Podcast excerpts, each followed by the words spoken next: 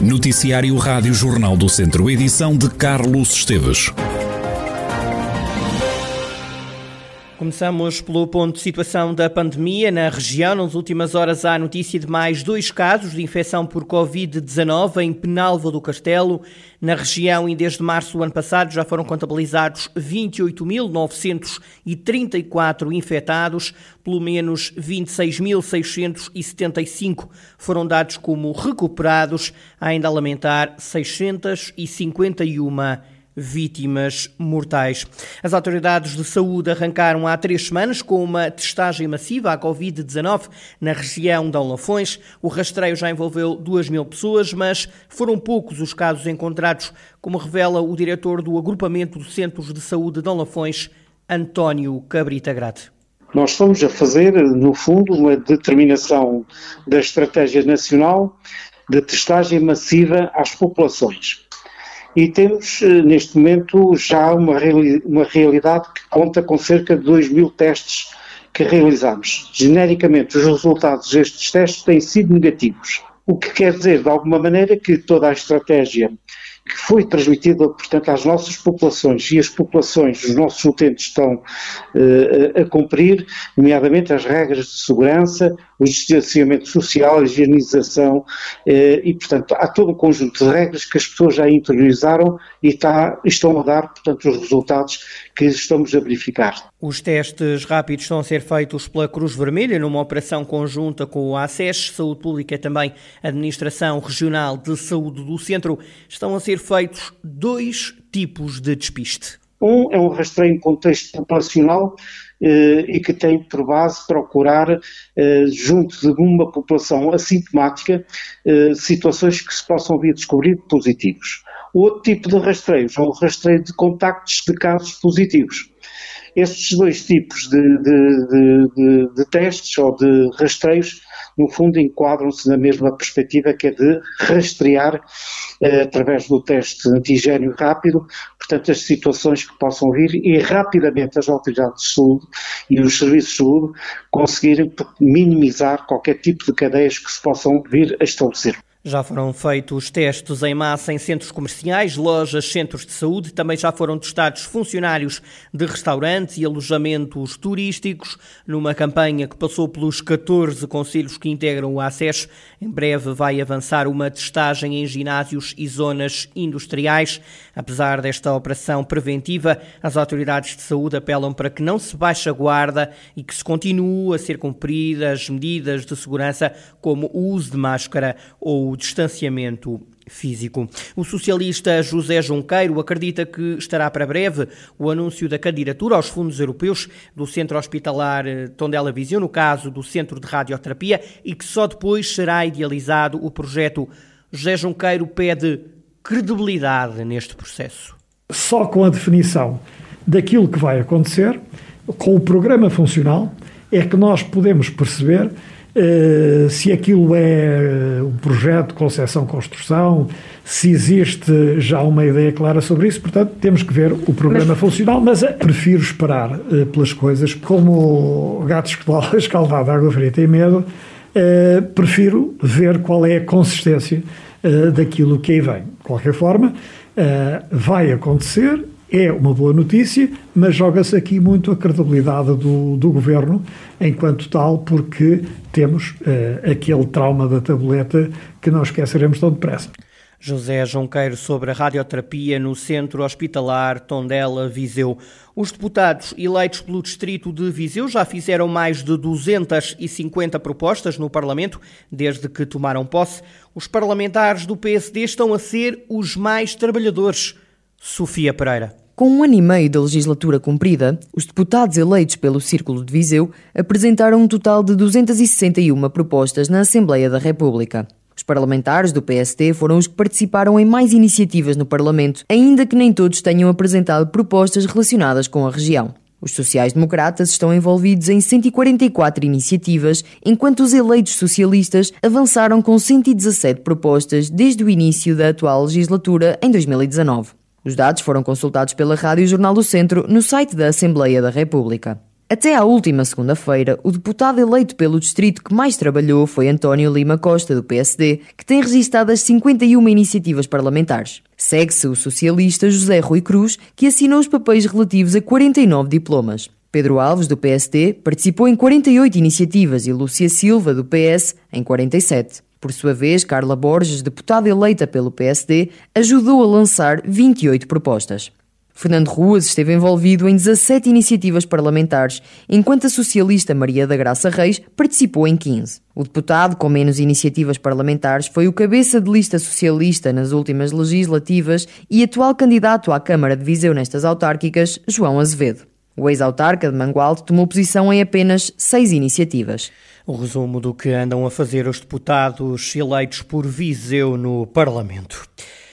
A Comissão Vitivinícola Regional do Dão deu esta sexta-feira início a um ciclo anual de seminários dedicados à fileira da vinha e do vinho integrado no Dão Primores. A sustentabilidade é o tema que está hoje em análise, como explicou na abertura dos trabalhos o presidente da CVR, Arlindo Cunha.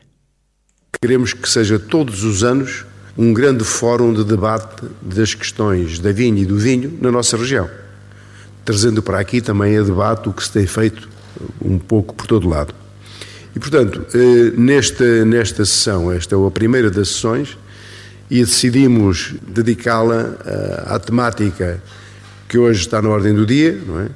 que é a sustentabilidade eh, e que é o grande fio condutor hoje em dia das políticas da União Europeia e que nós estamos na, nos vários domínios de atividade a levar à prática, nos nossos casos, no setor da vinha e do vinho, e na região centro temos até um projeto conjunto, precisamente para criar os nossos planos de sustentabilidade e a correspondente certificação das práticas de sustentabilidade, quer na vinha, quer no vinho. Lembrando os prémios que o município tem ganho em matéria de sustentabilidade e no combate às alterações climáticas, o vice-presidente da autarquia, João Paulo Gouveia, reivindicou mais apoios do Estado nesta matéria. Queremos fazer mais. Queremos que Viseu seja sustentável 365 dias por ano. Os produtores, os vizienses e toda a economia da região só têm a ganhar com uma aposta decidida nesta área, que é uma área fundamental para o futuro coletivo. Espero que nesta matéria possamos contar com o apoio do Estado Central, já que esta forma é também promover algumas desigualdades, muitas desigualdades entre o, litoral e o interior. Deixo esse apelo. O seminário e a sustentabilidade do vinho e da vinha, este tema vai ser encerrado ao final da tarde pela Ministra da Coesão Territorial, Ana Abrunhosa. Os municípios da região que têm praias fluviais estão de acordo. O governo deve avançar com multas aos banhistas que não usem máscara no acesso à praia ou que não cumpram o distanciamento de um metro e meio entre toalhas. No caso de Castordeiro, na praia fluvial da Fulgosa, o município pretende cumprir, fazer cumprir, aliás, as decisões tomadas em Conselho de Ministros, garante o vereador Pedro Pontes. Já no verão passado havia algumas normas estavam eh, regulamentadas, no entanto não com esta especificidade e tão direcionada para o utilizador e para aqueles que vão frequentar as praias. Penso que se advém também para cumprir um bocadinho mais algumas normas que exigem neste tempo de pandemia, porque ano passado, mesmo com algumas regras nestes espaços públicos, neste caso das praias, houve várias situações em que o incumprimento era evidente. Eu honestamente vejo esta medida como mais um apelo regrado ao comportamento cívico de cada cidadão, ou seja, no fundo, é tentar fazer com que aquilo que devia ser já uma regra de cada um de nós seja vinculativa e que, que também as pessoas percebam isso concretamente. O Governo prevê multas para quem não cumpra o distanciamento entre toalhas nas praias e para quem não use máscara à beira-mar ou, neste caso, à beira-rio.